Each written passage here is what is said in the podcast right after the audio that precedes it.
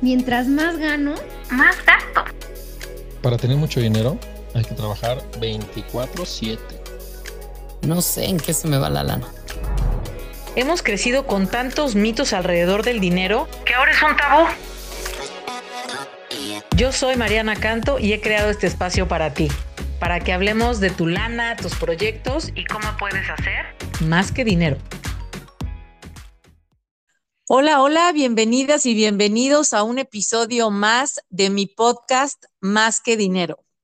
Hoy estoy muy contenta y muy feliz de tener a un súper invitado el día de hoy con el que vamos a estar teniendo una plática súper interesante y de cómo saber cuál es el mejor momento para invertir.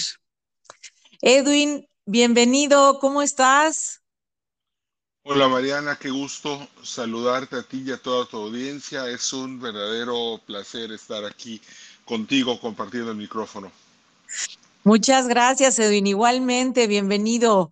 Para los que no conozcan a Edwin, es Edwin Carcaño es el experto generacional de América Latina.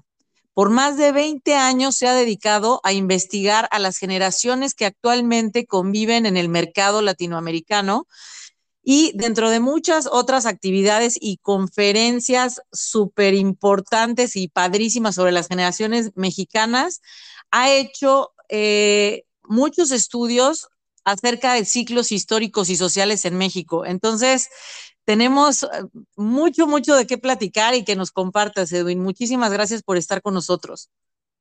El, agradecido soy yo, me encanta este, platicar, estar aquí en tu programa, Mariana.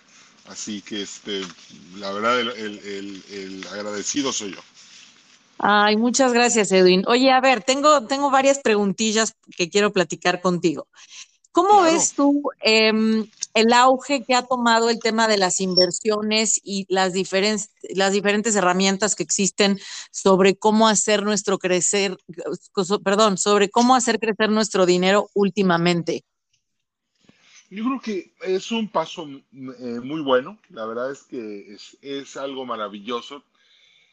Ah, cuando el sistema prusiano de educación se, se rediseñó, trágicamente quitó las finanzas personales del plan de estudios y también quitaron la capacidad de una persona para conocerse a sí misma. Simplemente te enseñan lo que es el mundo. Y al haber, al haber borrado estas dos cosas, crearon a muchas personas eh, que no, no están bien educadas, no conocen su vocación, no conocen su trabajo, no conocen su carácter, no conocen su temperamento. Y por otro lado, el no tener educación financiera, carecen de una herramienta para ellos poder desarrollarse a partir del trabajo que realizan, porque es, es impresionante, pero en México hay un estudio en el cual solo uno de cada diez mexicanos está en el sistema financiero. Y eso es algo trágico, porque significa que nueve mexicanos, por más que les demos cientos de cursos de emprendedores, nunca van a lograr nada porque necesita ser parte del sistema financiero para poder eh, salir adelante. Y la educación financiera es, es, es algo que es fundamental en la vida de todos. Y pues la verdad es que qué bueno que haya un auge y que la gente esté volteando a ver esto que nos quitaron hace poco más de 100 años. Imagínate, ¿no? Es que es impresionante. Y ahora que empiezas a tocar estos aspectos como de ah, el autoconocimiento, el temperamento y todo, aunque yo veo una parte súper buena en el sentido de esto, de que toma un auge las inversiones y un conocimiento de ellas y saber cómo puedo optimizar mi dinero y todo, también veo una tendencia de, nuestra propia sociedad, cultura, en donde es el, el quiero todo bueno, bonito y barato o lo más con el menos riesgo, o sea, como siempre buscando este escenario que a veces en las inversiones no es real, ¿no? Es, es muy poco probable que tengas un rendimiento ultra, este, no sé, alto y pues no haya nada de riesgo. Entonces, ahí como eh, me parece muy interesante cómo vas mencionando esto, porque no solo nuestra cultura individual y nuestra poca educación financiera, sino también un, colectivo que nos dice eh, socialmente, pues casi casi que busca lo bueno, bonito y barato y no necesariamente aplica para toda la parte eh, de las finanzas, de las inversiones o de los instrumentos financieros. Claro, mira, aquí, aquí mencionaste el tema cultural y esto hay que decirlo, sé que a algunos no les va a gustar, pero pues es la verdad. Como, como país y como cultura, eh, los mexicanos aborrecemos tomar decisiones. No somos tomadores de decisiones. Queremos que otro venga a resolvernos la vida y nuestra principal esperanza es que lo haga el gobierno. E, e, ese es un mal colectivo terrible porque en realidad el gobierno y los partidos políticos están en una lucha de poder todo el tiempo. No les interesa la ciudadanía, les interesa acumular más poder. No lo digo yo, lo dice Maquiavelo. El ejercicio del poder se gana acumulando más poder. O sea, es, la fórmula es muy simple. Ahora, eh, sé de mucha gente que es que qué miedo, es que si invierto en el 87, mi tía Yolanda perdió todo su dinero. Y después en el 2001 eh, corrieron no sé qué. Entonces, nos fijamos en este aspecto negativo de las, de las finanzas, que es en lo que la prensa se enfoca porque tiene que vender, y consecuentemente decidimos que lo mejor es tener el dinero bajo el colchón. Recuerdo muy bien, me tocó el huracán Alex en el 2010 en la ciudad de Monterrey y la gente decía, el huracán se llevó mis ahorros y literalmente el agua se llevaba a las casas y bajo de los, abajo de los colchones todo el dinero que estaba ahí se fue y se perdió. La gente prefería estar fuera del sistema financiero porque pensaban que les iban a robar su dinero si, si lo depositaban en un banco si hacían una inversión, creían que, iban a perder. Y a veces mucho tiene que ver con no entender. El cerebro cuando no entiende algo, en, nuestro cerebro es paleolítico, si no entiende algo, su reacción es regresar al fondo de la cueva. Porque la, función del cerebro es mantenernos vivos, no es hacernos felices, no es encontrar el amor, no es hacer dinero, no. Nuestro cerebro está diseñado para hacernos vivos, mantenernos vivos. Y muchas veces el tipo de respuestas que hay en mantenernos vivos es contrario a poder realizar inversiones. ¿Por qué? Porque un cerebro paleolítico como el mío, el tuyo y el de toda la humanidad, que pues no ha evolucionado de la caverna al día de hoy, aunque haya mucha evolución tecnológica, pues el cerebro no ha tenido tiempo de evolucionar un cerebro paleolítico está todavía parte de que hay escasez en todo, parte de, grandes periodos de vigilia, que hoy ya sabemos que ya no existen, ¿no? Pero, pero al, pensar de esa forma, al nuestro, el, este, este sentido de motriz, por así decirlo, instintivo, ¿no? Bueno, son, son cinco, ¿no? Motriz, instintivo, racional, espiritual y este, emocional. A ver, ¿cuáles son? Instintivo, motriz, emocional, racional e, e, y, este, espiritual. Entonces, cuando vemos estas cinco, la, la, estructura de cómo está formado un ser humano, inmediatamente vamos a ver cómo la respuesta natural muchas veces no es lo que más nos conviene. Entonces, el, ser un, el ser una persona independiente de forma financiera, que invierte, que, sabe ahorrar, que sabe que, ahorrar es muy paleolítico, sí, el problema es que la inversión, como tú lo dijiste ahorita, Mariana, ya implica un riesgo.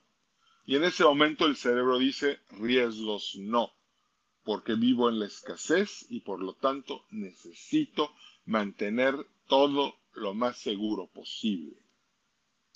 Y sí, no, ya, este choque.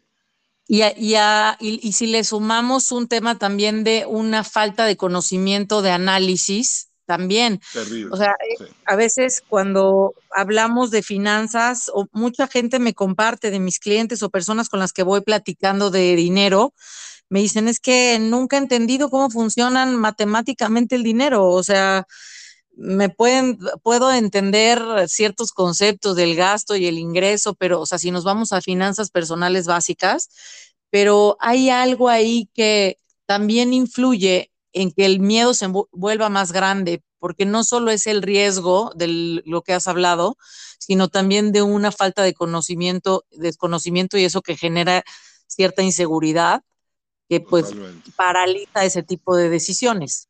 Es correcto. Imagínate entonces un cerebro paleolítico reaccionando a algo que no conoce.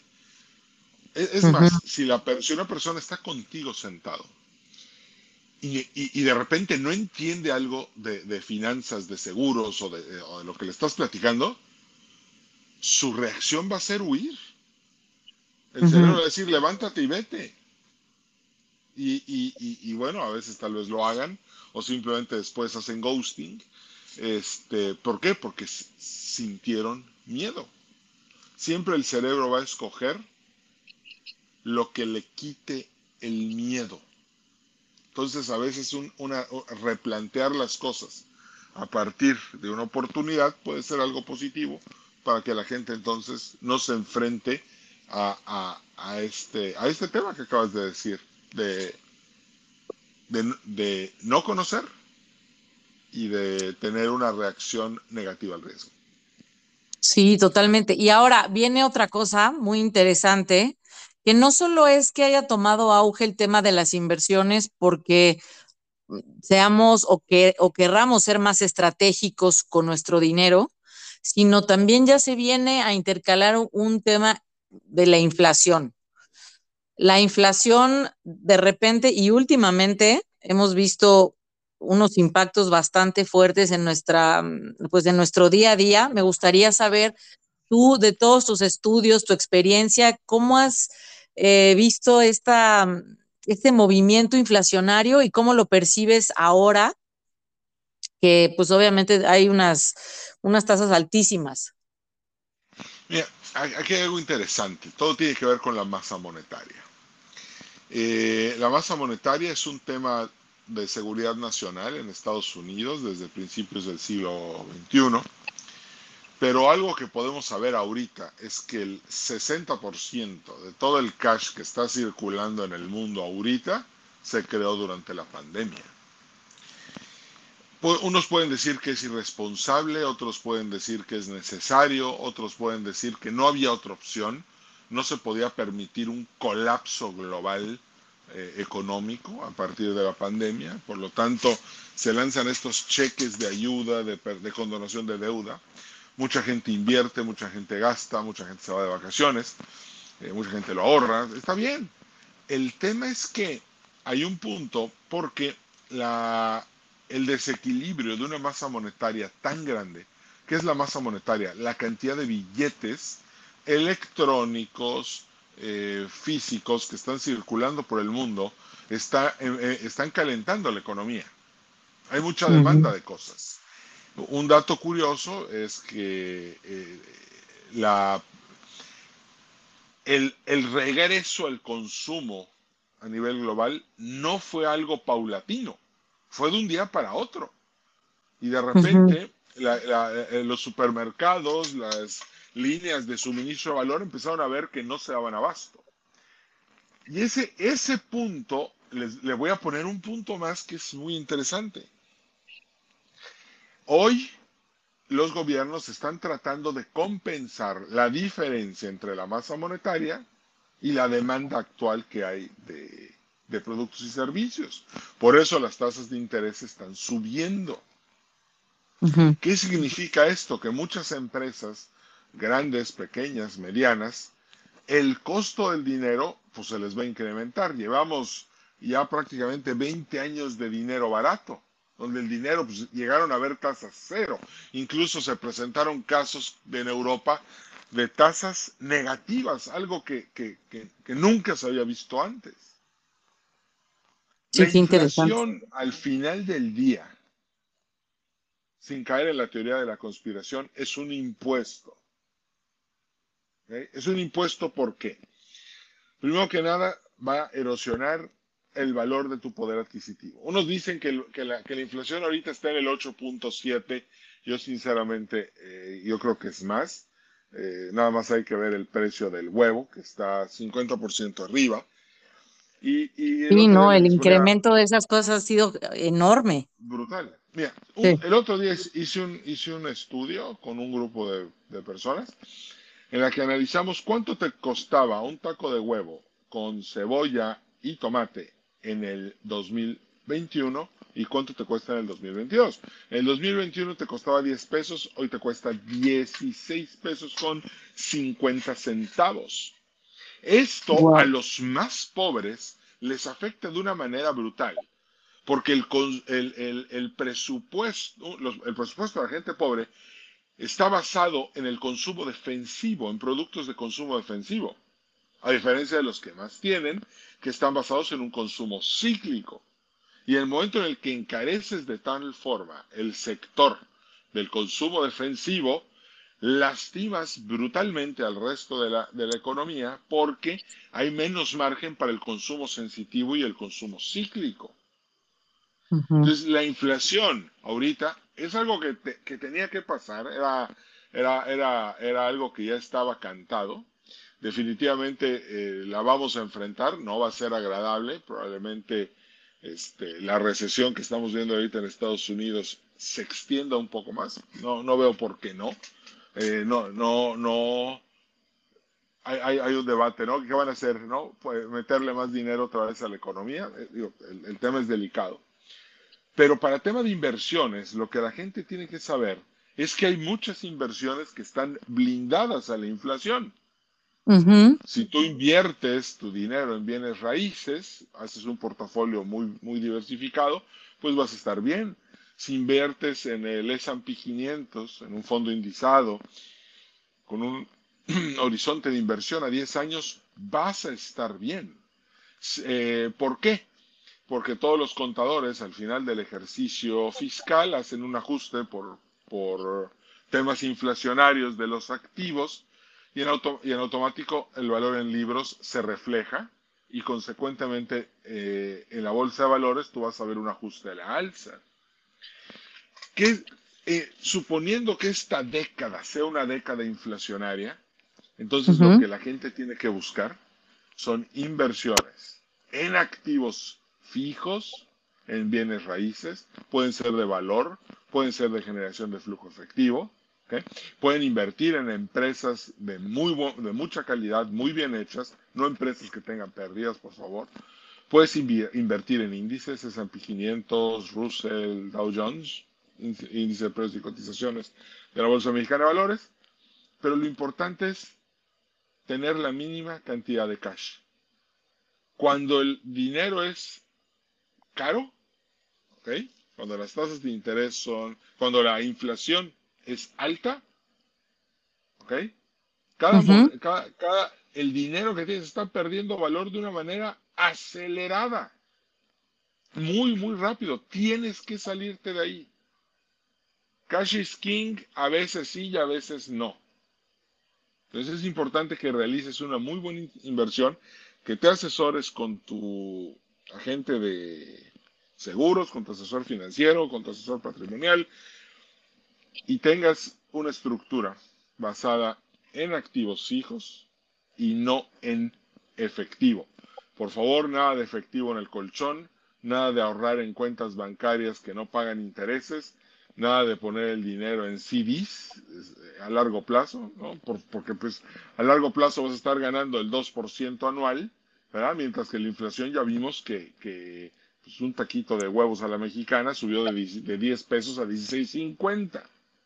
Entonces hay que tener mucho cuidado, hay que asesorarse y es momento de tomar decisiones. El que no las quiera tomar, pues va a tener que pagar el, precio de, de, de enfrentar. De la inflación.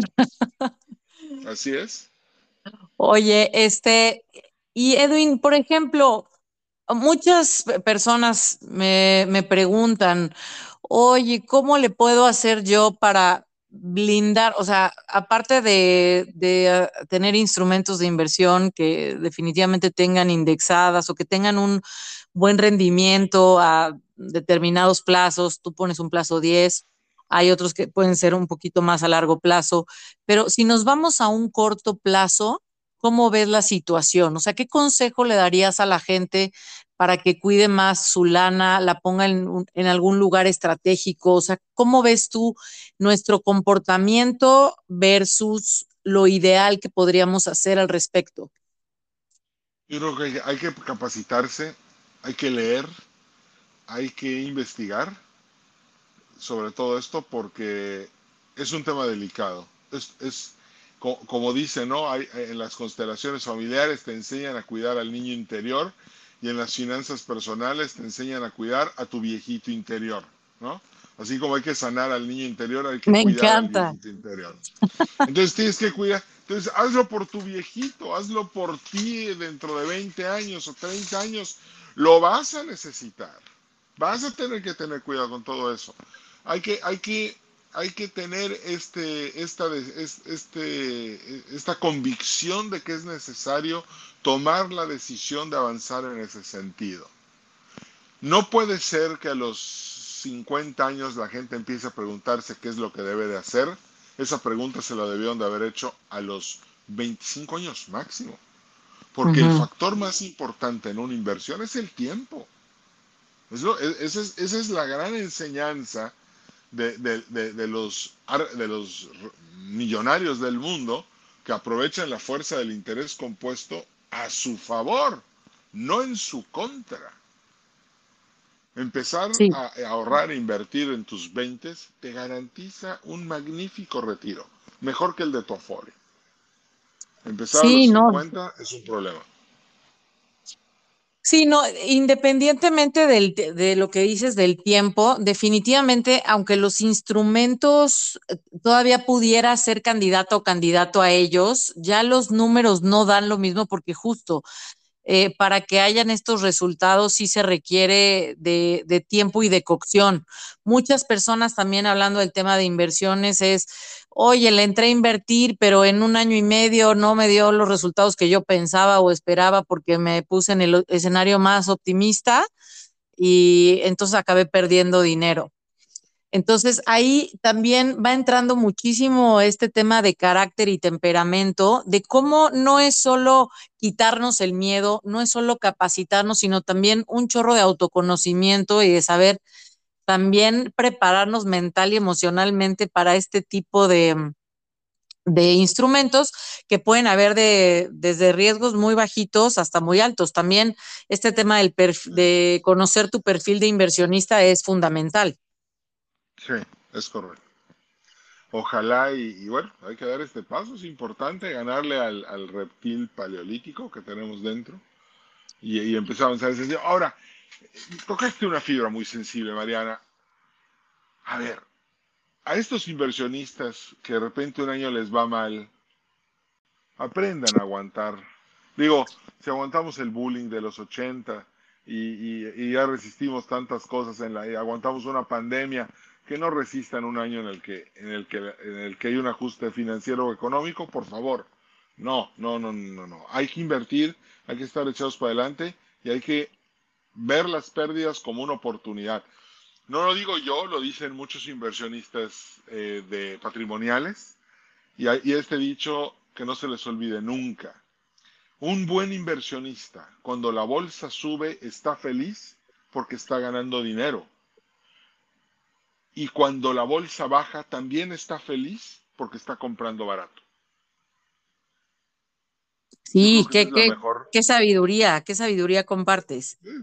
Eso está buenísimo. Y fíjate, está buenísimo, ¿no? Y además, me, me, voy, por ejemplo, también a instrumentos de más bajo riesgo, tipo un seguro, ¿no?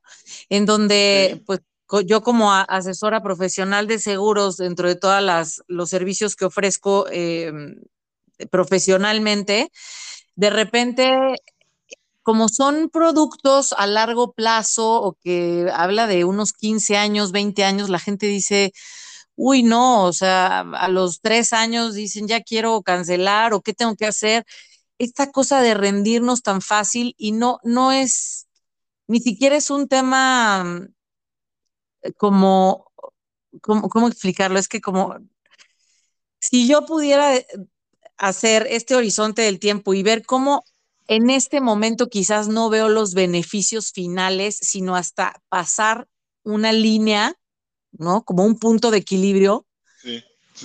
A veces no hay esa paciencia tampoco, no es tanto de, ay, voy a perder mi lana. Saben que están ganando porque están creciendo. Más conservador, sí, pero en algún punto llega y dice, no, pues ya cancelar porque es mucho tiempo. Pero luego me pongo yo a analizar el tema de las inversiones, que también lo, he platicado contigo, y digo, bueno, pues así como que tengan muy cortos plazos, pues no, los buenos resultados en, ciertas inversiones y en el ahorro, pues sí requiere de, mucha paciencia y de mucha constancia y disciplina y, de tiempo, del plazo que pues normalmente es más largo. Sí, sí, sí, sí, es correcto. No, no, mira, a veces es muy difícil ver el futuro, ¿no? Digo, eh, es algo eh, sumamente complicado predecir el futuro, pero ¿cuántas personas eh, que hacen ejercicio, por ejemplo, 10 años después los ves sanos, los ves felices? Bueno, eso es porque invirtieron en un hábito, invirtieron en un buen hábito. es lo mismo con el ahorro y con la inversión. Cuando veas los frutos, vas a ser sumamente feliz y vas a estar muy orgulloso de haber logrado algo como haber generado un, un, patrimonio de varios millones de pesos gracias a que hiciste pequeñas contribuciones durante toda tu vida a un, a un producto de retiro. Ese es el sí. Oye, Edwin, a ver, personalmente, ¿cuáles han sido las creencias sobre el dinero que tú has tenido que romper? Que los ricos son malos, que los ricos son este, dañinos, que, que primero entra una, un, un rico al reino de los cielos y después entra el camello por el ojo de una aguja. En realidad, el dinero no es ni bueno ni malo el dinero te va a hacer más de lo que ya eres. Si eres una buena persona y que eres una persona que da y eres generosa y eres caritativa, te vas a volver en una persona, te vas a convertir en una persona más generosa y más caritativa si tienes más dinero. Si eres una persona con complejos, que se siente superior y que tiene problemas de percepción y de amor hacia los demás, pues obviamente cuando te llegue más dinero, eso te va a hacer más todavía de, lo mal que ya eres. Por otro lado, este, la gente rica no es mala. No, no hay razón para avergonzarse de, para avergonzarte de lo que tienes. Si lo has trabajado, has luchado por él, has usado tu creatividad, tu innovación y gracias a eso has llegado a una posición en la que el mismo mercado te premió por lo que hiciste, bien, felicidades, es lo mejor. Así se hace. Pero hay que dejar de pensar que el dinero es la fuente de todos los problemas y que tal familia se dividió porque se pelearon por el dinero de la herencia. A ver, se los voy a poner así de claro. Si no quieres que tus hijos se peleen de, ninguna herencia, hazles fideicomisos. Así de comisos, deja testamentos muy claros. Edúcalos en, hacer dinero y no en, vivir la defensiva. Y por cierto, yo creo que la máxima de todo esto que me estás preguntando, Mariana, es la siguiente. Si tú logras encontrar tu hobby, tu, trabajo, tu vocación y al final tu, tu autorrealización, haciendo algo que te apasiona, el dinero llega solo. Sí, estoy totalmente de acuerdo contigo. La verdad es que cuántos porcentaje, cuánto porcentaje es eh, la gente que va a trabajar porque tiene, o sea, porque no tiene un trabajo que le apasione, que le guste, pero que necesite el dinero y, vive totalmente infeliz en su chamba.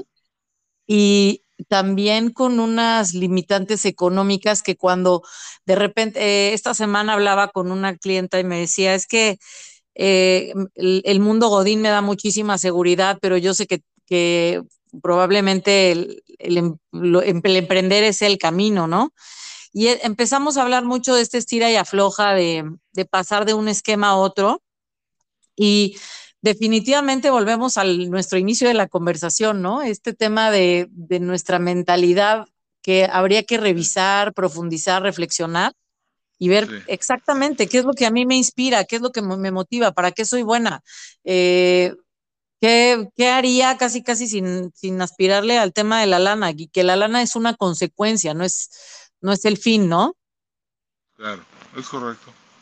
Así es, el dinero como tal no puede ser un fin, porque el dinero simplemente va a maximizar o a, minimizar lo que ya eres.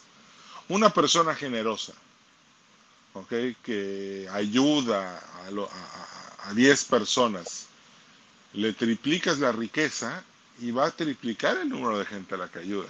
Se va a ser, va, a ser alguien de bien. Sí. Por eso es muy importante ser generosos. Ser generosos puede ser en lo laboral, en lo material, en lo espiritual, en lo motriz, en, el conocimiento, en lo que tú quieras. Pero siempre hay que tener una actitud de generosidad. Oye, Edwin, este, yo tengo una pregunta para todas mis invitadas e invitados que, que vienen aquí a algún episodio y me gustaría hacértela a ti. A ver. Para ti, para ti, ¿qué es más que dinero? Encontrar tu vocación en la vida. Yo nunca he pensado en dinero, sinceramente. Y, y, muchas de las personas que, que he conocido en la vida, que están felices, realizadas, que llegan, llegan de la oficina a sus casas en la noche y agarran a su pareja y se ponen a bailar. Tiene que ver con la vocación. Todo lo demás es muy poco si no te enfocas en tu vocación, si no conoces tu carácter, si no conoces tu temperamento, si no conoces cuál es tu glándula suprarrenal dominante, si no conoces eh, cómo, cómo funcionan tus procesos mentales. Todo eso hay que saberlo, porque todo eso te va a llevar a tu vocación. No puedes tener a una persona de, carácter melancólico en una chamba de sanguíneo porque pues, lo vas a matar.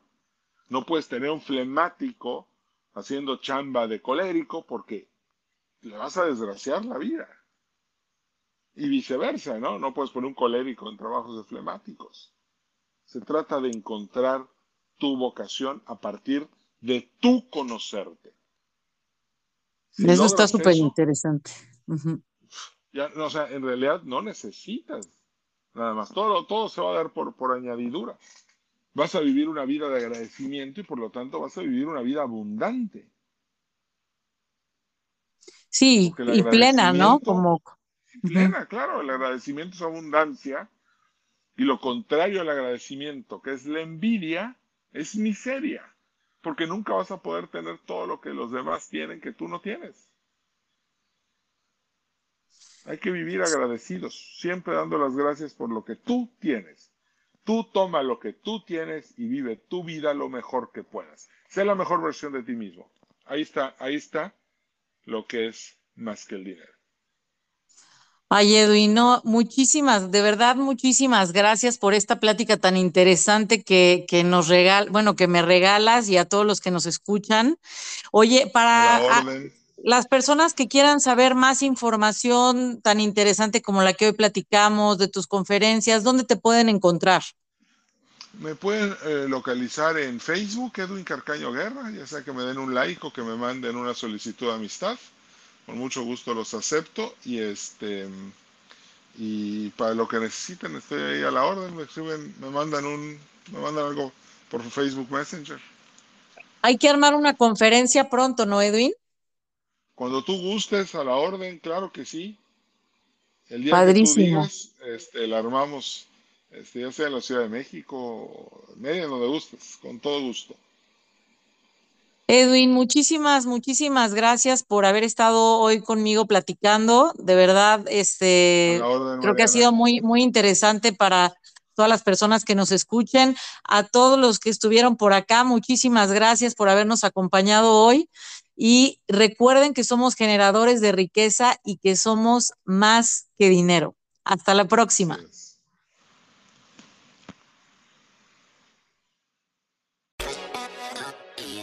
Muchas gracias por haberme acompañado hoy.